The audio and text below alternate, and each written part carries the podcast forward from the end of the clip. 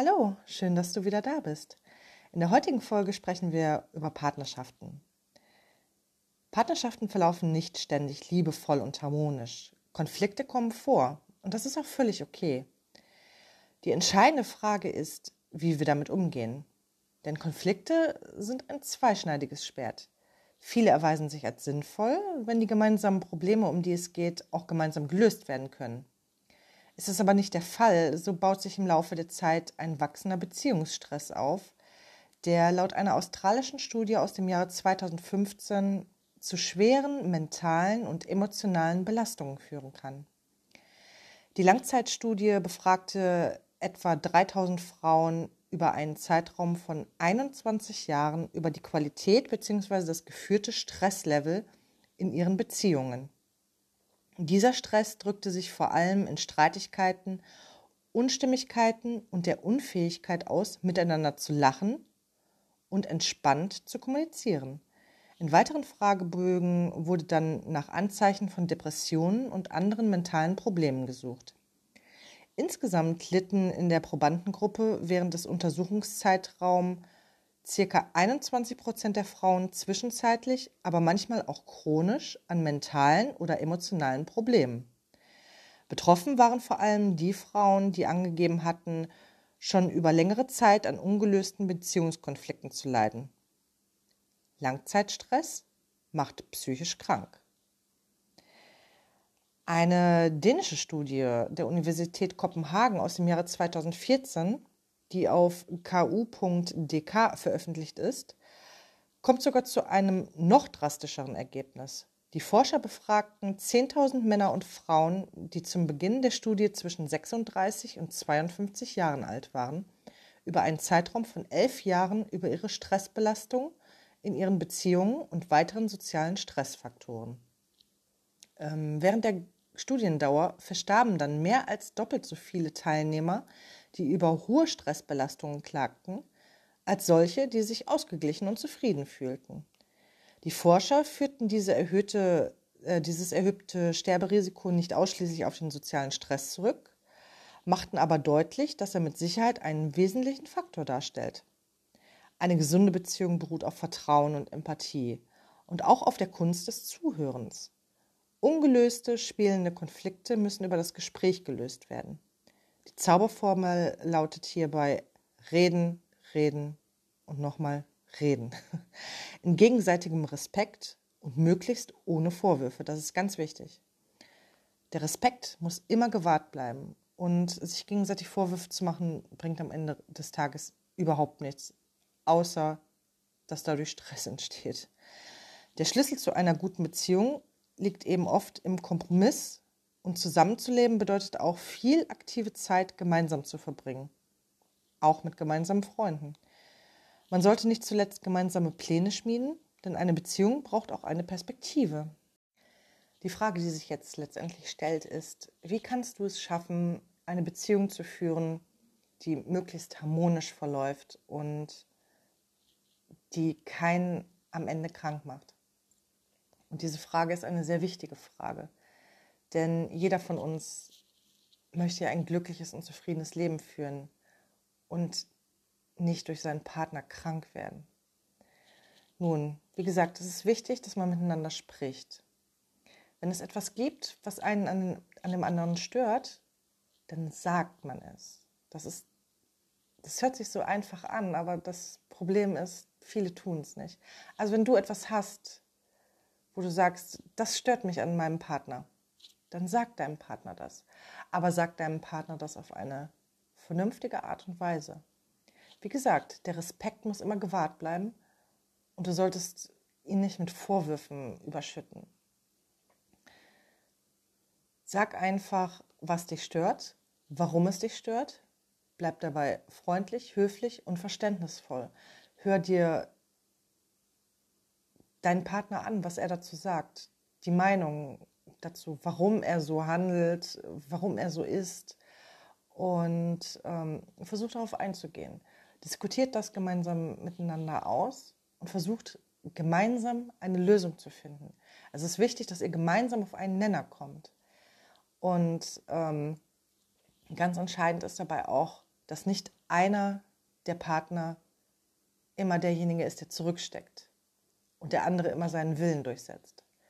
Das ist auch existenziell wichtig, weil wer immer nur den Schwanz einzieht und immer zurücksteckt und immer, immer alles auf sich nimmt, in sich hineinfrisst, der wird definitiv früher oder später krank werden.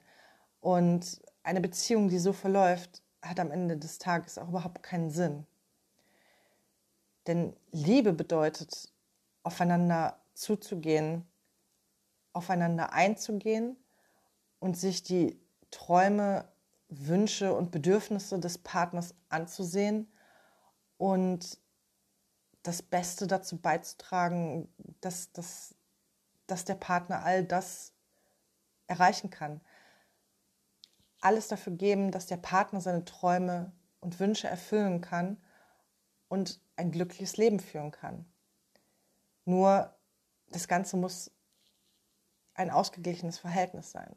Das heißt, nicht nur der eine Partner muss alles dafür geben, dass der Partner glücklich und zufrieden ist und seine Träume und Wünsche erfüllen kann, sondern beide müssen es tun.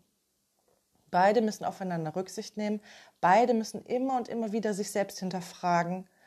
Und beide müssen auch auf den Partner schauen, was tut er, wie fühlt er sich, wie denkt er, was denkt er, welche Träume, Wünsche, Ziele, Hoffnungen hat der Partner und welche Träume, Wünsche, Hoffnungen und Ziele hat man selbst. Und ähm, im besten Fall sieht es natürlich so aus, dass beide die gleichen Träume, Wünsche, Hoffnungen und Ziele haben. Aber zu 100 Prozent wird das nie funktionieren. Die grobe Richtung sollte jedoch immer stimmen. Und an den Feinheiten kann man dann immer arbeiten. Natürlich muss man in gewissen Situationen Rücksicht auf den Partner nehmen und dann auch mal zurück, äh, einen Schritt zurückgehen und sich selbst nicht so wichtig nehmen und dem Partner den Vortritt lassen. Aber das sollte auf beiden Seiten gleichmäßig funktionieren. Das heißt, nicht nur du darfst immer wieder derjenige sein, der einen Schritt zurückgeht und der äh, seine Bedürfnisse nach hinten stellt, sondern dein Partner sollte es auch für dich tun in gewissen Situationen. Unterm Strich sollte es natürlich so sein, dass ihr beide glücklich und zufrieden seid und ihr beide eure Träume, Wünsche, Hoffnungen erfüllen könnt. Und ihr beide so leben könnt, wie ihr es für euch, wie ihr es für euch erwünscht, wie ihr es erhofft, wie ihr euch euer Leben ausmalt. Und ähm, wenn ihr gegenseitig aufeinander Rücksicht nehmt und auf den Partner eingeht und immer wieder mit dem Partner sprecht, dann wird das auch funktionieren für euch beide, definitiv. Und ähm, wie gesagt, ich wiederhole es nochmal, Respekt ist dabei äh, absolut wichtig, weil sobald du deinen Partner respektlos behandelst, hat das alles keinen Sinn. Du kannst kein Gespräch mit deinem Partner führen, indem du ihn respektlos behandelst. Du kannst keine Beziehung mit einem Menschen führen, der dich respektlos behandelt. Das geht nicht. Deswegen schau auf deine Beziehung und guck, ob es vielleicht die ein oder andere Situation gibt, in der du respektlos behandelt wirst oder in der du deinen Partner vielleicht respektlos behandelst. Und äh, wenn du derjenige bist, der den Partner respektlos behandelt hat, hinterfrage dich, warum tust du das? Und versuche dich zu ändern. Und wenn dein Partner derjenige ist, der dich respektlos behandelt, dann sprich mit deinem Partner darüber. Versuche herauszufinden, warum er das tut. Und mache deinem Partner deutlich, dass es dich verletzt, wenn er dich so behandelt, wie er dich behandelt.